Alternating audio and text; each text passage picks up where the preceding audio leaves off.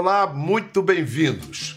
Olha, música pop, por definição, é aquela que nos une, seja em volta da fogueira, numa pista de dança, em torno de um personagem da novela ou num barzinho da sextada à noite.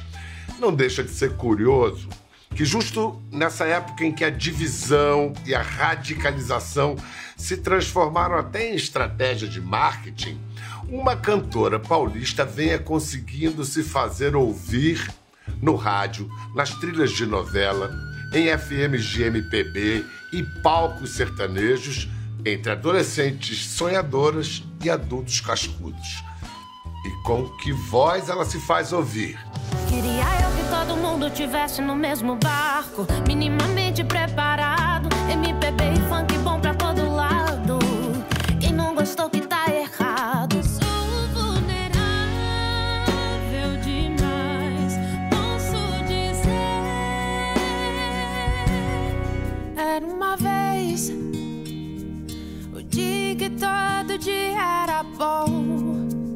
Delicada o suficiente para combinar o violão dedilhado com fofura, forte o bastante para exigir respeito. Respeita as mina, toda essa produção não se limita a você. Já passou da hora de aprender. O segredo talvez seja o jeito que ela costura as benditas misturas desse Brasil tão bem misturado. Nascida em São Paulo e crescida nos interiores do país, filha de missionários pentecostais e parte da comunidade LGBT, menina que teve a cabeça feita e virada por Elis Regina e mulher adulta gravada por Chitãozinho e Chororó. Só. É que a gente quer.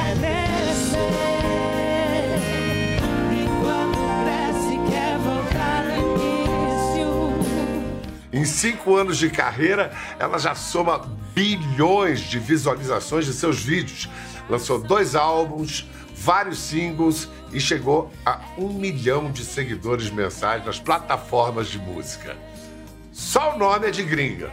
Ela é suco de Brasil. Kel Smith.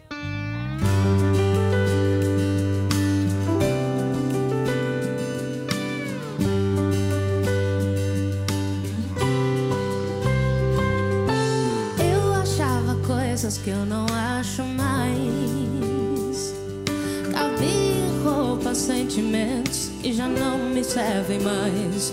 O tempo corre, eu me sentia sempre um passo atrás. Na pressa em busca do que me traria paz encher vazios, tornar sonhos reais. Mas o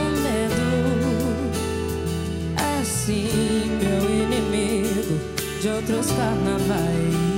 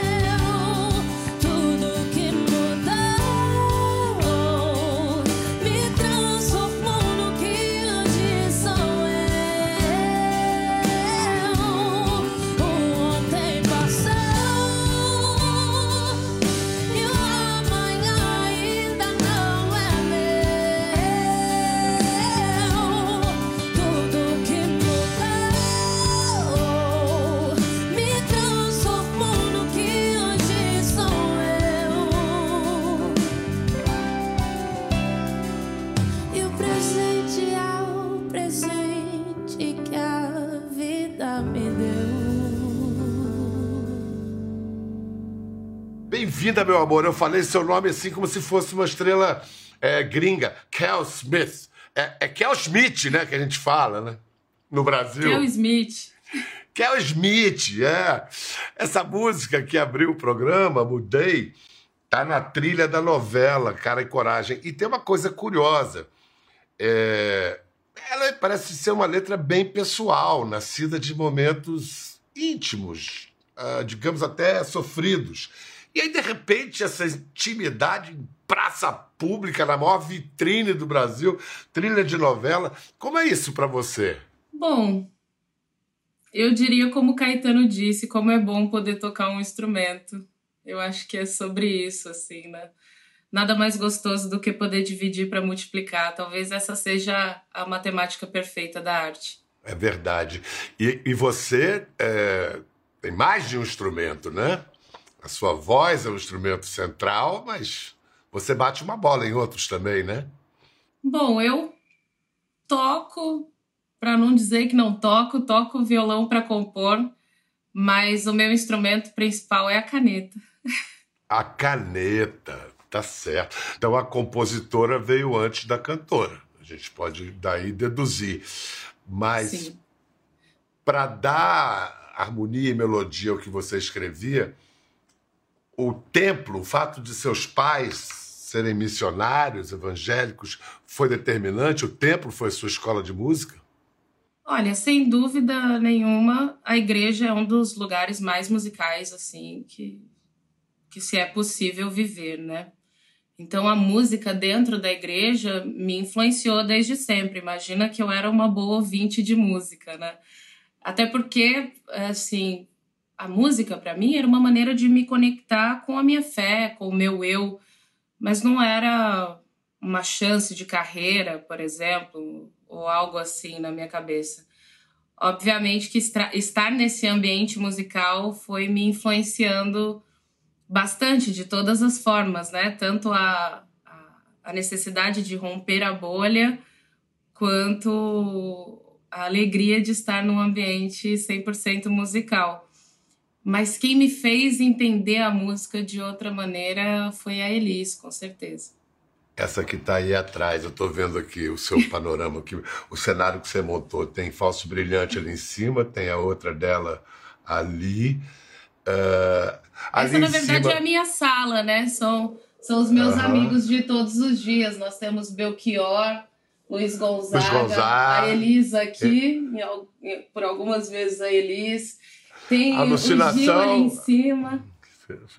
Tem alucinação, alucinação é um filme, é um filme. Esse, esse disco é, uma, é um filme, é uma coisa. Tá muito bom, viu? Tô gostando.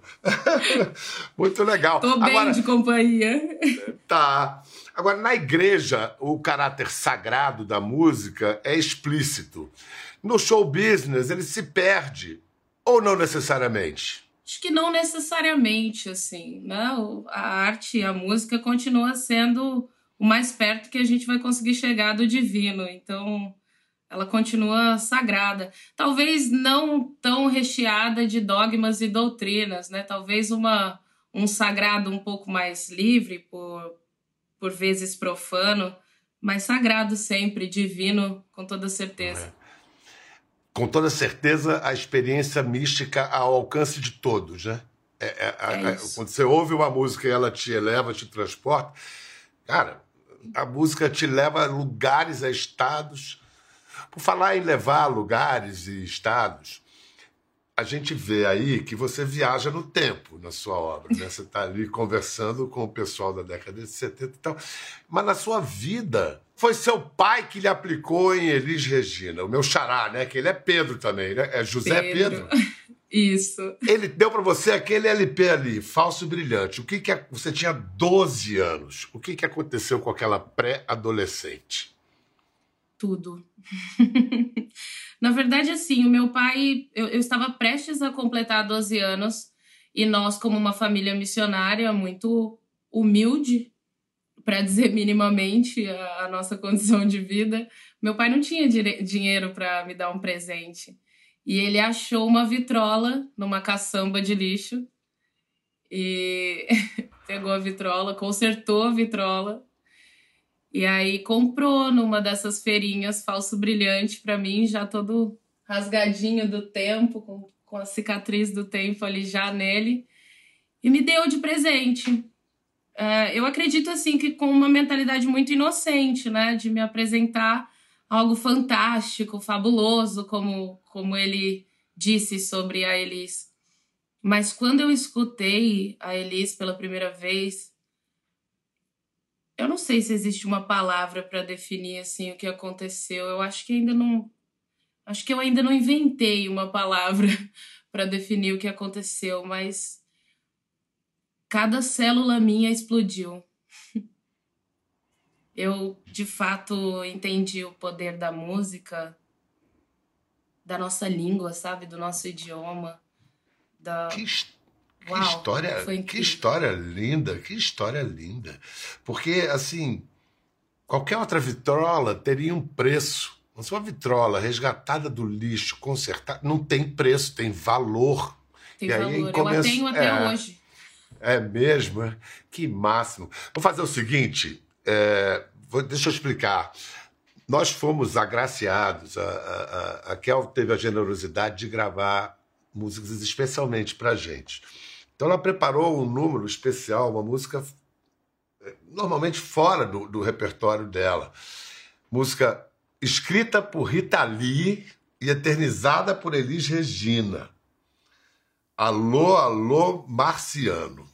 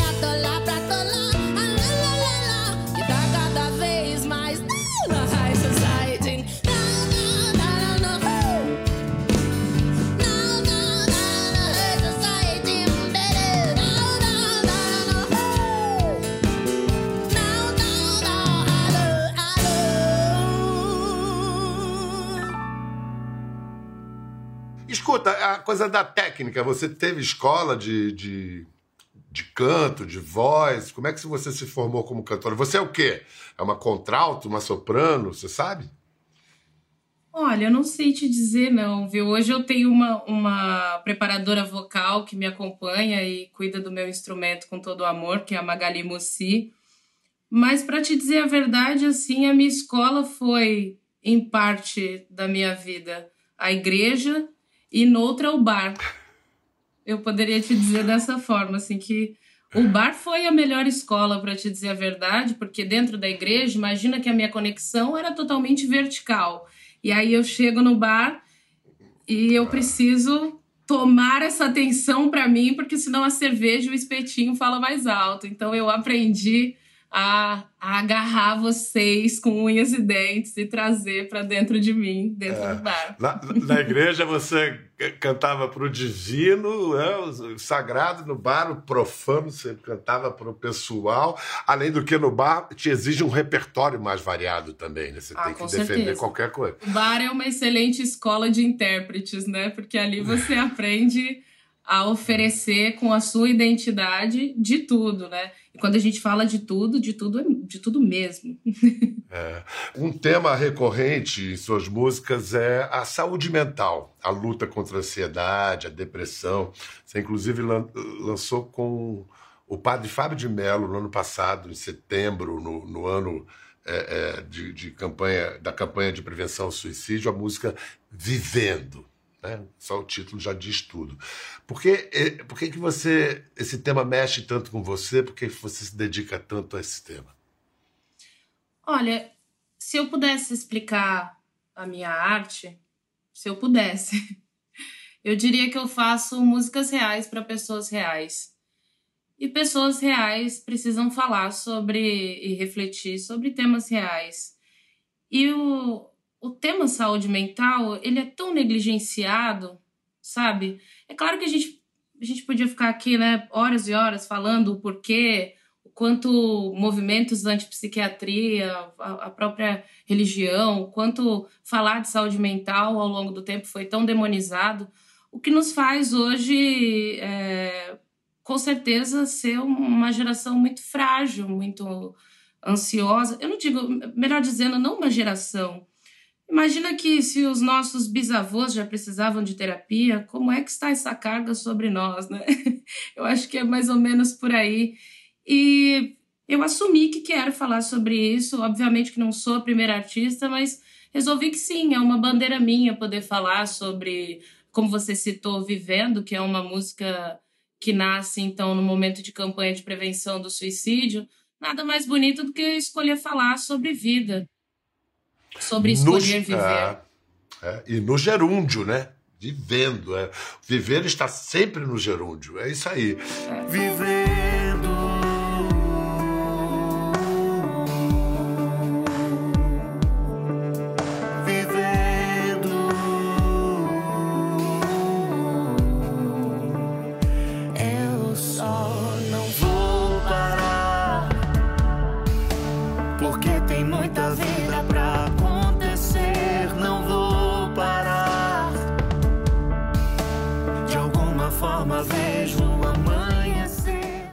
seguinte, você falou também dessa, de tratar com leveza assuntos teoricamente pesados, mas isso é o que a arte faz, né? Ou através do humor tratar de coisas intratáveis, ou uh, uh, dessa transfiguração que sua arte faz. Por exemplo, a sua música mais conhecida, Era uma Vez, que é toda né, fofa, digamos assim, tem uma coisa de nostalgia, mas reza a sua biografia, que ela, ela surgiu depois de uma discussão, de um tremendo arranca-rabo. E aí você fez, fez uma música suave que nasceu da raiva? É, na verdade não nasceu da raiva, assim. Eu tava num momento de laboratório de composição, sabe? Eu tava me permitindo compor o, o que eu sentia naquele momento e eu tinha acabado de, de, de de firmar a minha primeira parceria, então, com um produtor musical. E a gente estava discutindo o conceito, né? E por eu ter feito algumas músicas que estavam dentro dessa identidade mais urbana, com a presença é, de rap, enfim, elementos mais, mais urbanos, uma dessas músicas acabou sendo escolhida como single. E um dia eu cheguei para a reunião sobre o clipe e a ideia e a ideia do clipe era que eu estivesse sensualizando e dançando para um cara e tal, numa balada. e automaticamente não consegui levar a sério a reunião, assim, eu fiquei, gente, vai rolar, não sei se vocês perceberam, mas vai rolar, não, não sou eu, né? Mas tentando responder ali como uma artista que também se descobria enquanto as pessoas descobriam sobre mim. E eu ouvi do produtor um, ah, então me fala o que você quer cantar, então, para ficar claro. O que é que você quer fazer, então? O que é que você quer cantar? Eu fui com isso para minha casa, com essa indagação. Então, afinal, o que eu quero cantar? E a música Era Uma Vez nasceu do sentimento de eu vou dizer o que eu quero dividir com o mundo, eu vou dizer quem é que é o Smith. E comecei a compor. É, comecei a compor sobre saudade, inicialmente, porque era o sentimento que eu mais sentia, assim, era um momento muito conturbado da minha vida, das minhas relações, enfim, o meu mundo estava bem de ponta cabeça nesse momento, e eu resolvi falar da saudade desse desse tempo em que todo dia era bom, sabe, de alguma forma. E eu queria falar sobre isso com vocês, acabei começando a composição aí e terminei ela no trânsito indo para o ensaio com a banda. É no meio do trânsito caótico de São Paulo. Foi de onde nasceu a parte dá para viver mesmo depois de descobrir que o mundo ficou mal. É só não permitir que a maldade do mundo te pareça normal. Dá pra viver mesmo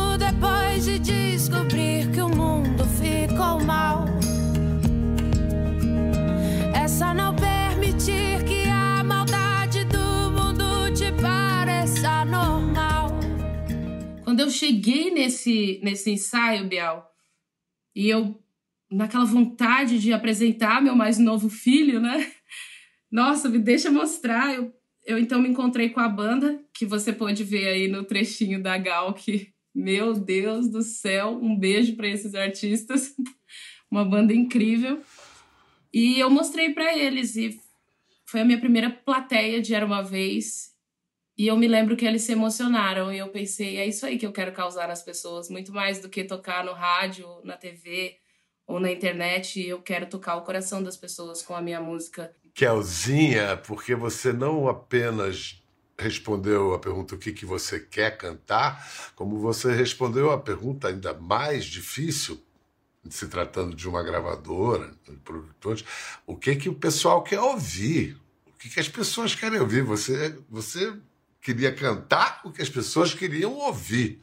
Mas é o seguinte, além de ter sido a música mais executada em rádios do Brasil no segundo semestre de 18, de ter mais de 2 bilhões de, de visualizações no YouTube, tem um troféu, gente, porque a música foi gravada por Chitãozinho e Chororó.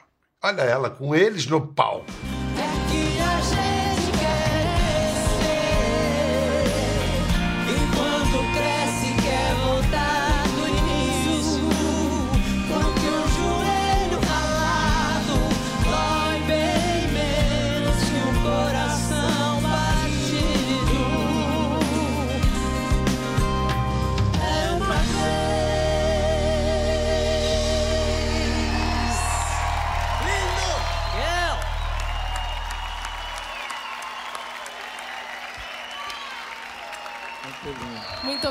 Obrigada. Que música maravilhosa, né? Menina, que voz é essa que ela tem? E que canção é essa que ela fez? Isso não é pouca coisa, não. Eu imagino você ali no, no palco. Como é que você tava? Tava concentradaça, assim, para não se emocionar demais? Ou... Como é que foi? Na verdade, não. Assim, para te contar uma coisa que eu acho que eu, eu ainda não, não contei, eu nunca tô nervosa e nem com o coração na mão. Assim, o palco, ele ele tem uma mágica que eu entro e automaticamente estou me divertindo.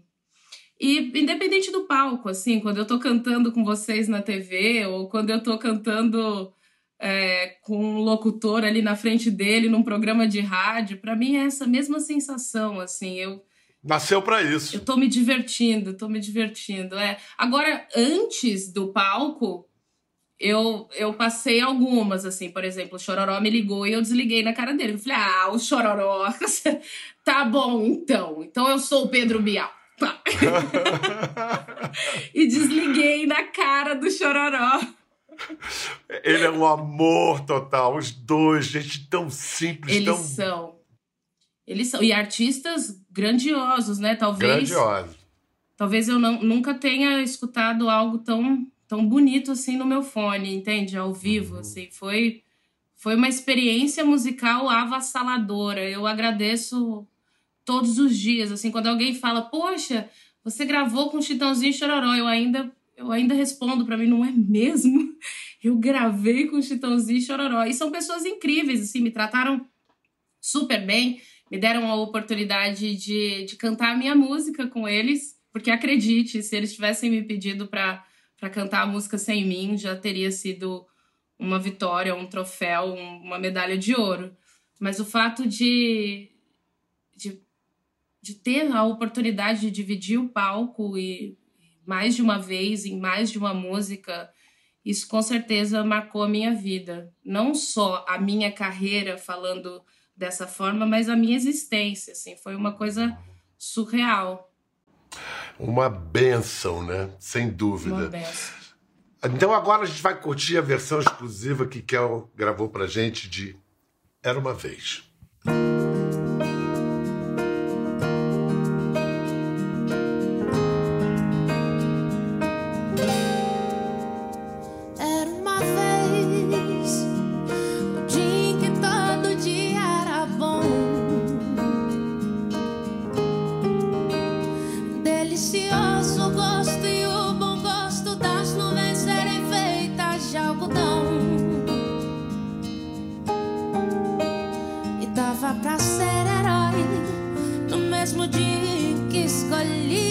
terre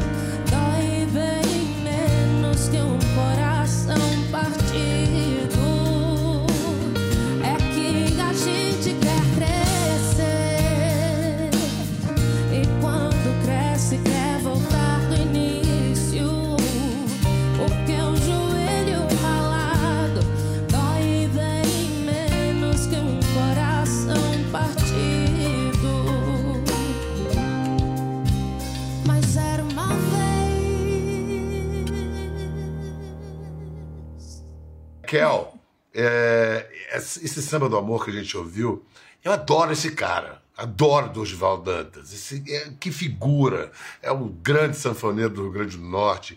Ele. Agora, é, é uma, é mais uma viagem do tempo sua, né? Você viaja no, no tempo para referências de cantora, viaja no, no tempo brasileiro, nos Brasis.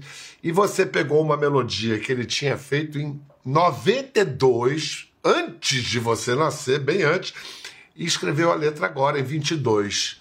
É, é, Isso foi iniciativa sua? Como é que isso chegou a você? Como é que funcionou essa parceria com um arco de 30 anos? Bom, eu já era muito fã do Dorival. Ele é um nome, assim, na composição brasileira que a gente deve respeitar e, e reverenciar. Então, quando eu o conheci no meio da pandemia, através de um, de um aplicativo de conversas e tal, ah, eu fiquei muito feliz e pensei, eu não posso perder a oportunidade de dizer o quanto eu sou fã e de, repente vai que ele aceita dividir uma música comigo. E ele me mostrou muito tímido, assim, nu- numa conversa nossa por vídeo. Ah, eu fiz essa melodia aqui, eu vi que você gosta de Elis, que você te vi cantando nas suas redes sociais bossa nova, MPB. Eu tenho uma coisa que talvez combine com você. E aí ele me mostrou é, no acordeon, Samba do Amor, e eu fiquei completamente apaixonada. Eu pensei, por favor, me deixa, me deixa compor essa letra. E a, a, a história da música é muito bonita, porque ele me contou que quando ele fez essa música, ele estava num momento da vida dele onde ele não tinha nenhuma geladeira em casa. Então, ele falou assim para mim, Kel, se eu precisasse, se eu encontrasse um amor, eu não teria nem uma aguinha gelada para oferecer. Mas isso não quer dizer que eu não, não tinha nada, porque eu fiz esse samba. Eu pensei, cara, é isso, é, é tudo que a gente precisa, entendeu? Nem precisa mais da água gelada, você tem um samba do amor. E aí ficou o samba do amor, homenageando, obviamente, através dessa melodia e da referência que ele teve dentro da bossa nova, homenageando as minhas referências, mas também trazendo um pouco de mim, um pouco disso que talvez a gente possa chamar de novo. Inclusive, para a gente concluir essa, essa, esse nosso sarau, né? É, vamos eh, terminar com uma música que, de, de alguma maneira, nos une, que é Faça um Bom Dia. Porque é inspirada na crônica da Mary Smith, Smith também, que, tra, que eu traduzi na Rei lá já faz 20, 20 anos. É, 20 anos, caramba. Quase 20 anos. É, no, no filtro solar. E agora inspirou, né? Faça um bom dia. Fico, pô, fico muito feliz, fico muito feliz. Nós já somos uma longa história, olha só, você nem sabia e nós já somos uma longa história. Na verdade, assim, a minha ligação com você vem de muito antes, né? Você é, sem dúvida, o comunicador preferido da minha mãe. E desde quando eu iniciei a minha carreira, ela dizia assim pra mim: você precisa ser entrevistada pelo Bial. Mas era assim, um precisa de. Olha. E, e aconteceu assim, né? É, é, parece até clichê dizer isso, mas tudo tem seu tempo certo, né? É um momento tão especial para realizar esse sonho da minha mãe. Ela tá passando por um tratamento muito difícil agora.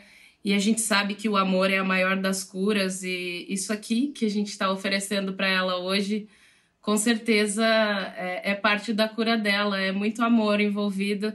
Eu pensei, poxa, era algo que eu queria tanto quando nasceu a oportunidade de, de entrar no, no processo de composição desse EP, que leva o título da música Compadre Fábio, que é o EP Vivendo, eu já queria dividir mais de uma música e por isso a gente iniciou esse processo como um, um EP. Eu me deparei, então, nesse momento da composição, com meu parceiro de composição, que também é meu produtor musical, o maestro Bruno Alves, e eu pensei, meu, eu vou trazer uma referência para você Talvez você ache muito doida. eu não sei explicar, assim, mas não para de pulsar em mim desde muito novinha essa música. E eu mostrei você brilhantemente narrando o filtro solar e a energia daquela, daquela música, da sua, da sua arte também, dividindo ali com a gente, inundou o estúdio e eu falei, poxa, eu quero oferecer algo assim também para o mundo. Eu quero poder dialogar através da minha música e nasceu essa mistura de, de diálogo, de música e de muito amor e também dessa desse intercâmbio artístico que a gente acabou vivendo e que agora você sabe. é muito uh, especial. Uh, como é o nome de sua mãe? Cláudia, Cláudia Camargo. Olha que nome de é, artista. É. Ah, Cláudia, eu estou aqui de coração pequenininho ao mesmo tempo enorme para te alcançar, te abraçar, te transmitir as maiores vibrações e forças curativas, tá? E para você que é sem palavras, viu? Obrigada por fazer parte. Obrigada ah, demais por fazer parte da minha arte. Obrigada por fazer parte da minha história. E nós agradecemos a você por tudo isso, por essa verdade, por esse compromisso com com a felicidade, com a vida e com a vida dos outros, que é o nosso principal compromisso. E os outros hoje são vocês, meus caros telespectadores. Mas nós somos um só também ao mesmo tempo, tá? Deu para entender? Até a próxima, valeu.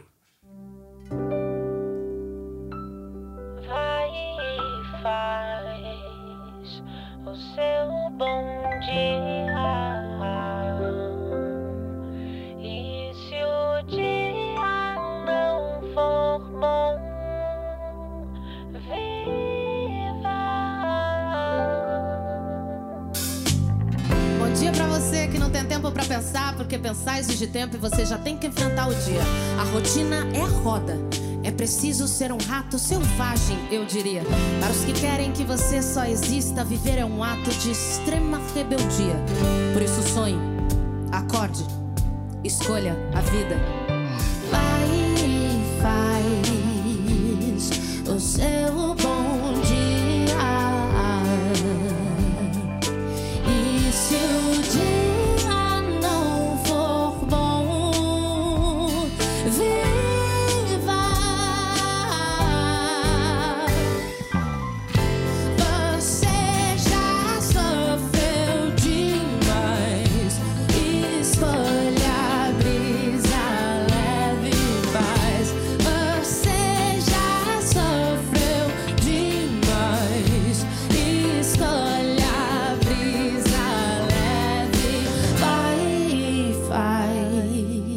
Ver as fotos e vídeos que comentamos aqui? Entre no Globoplay, busque a página do Conversa e assista o programa na íntegra. Até a próxima.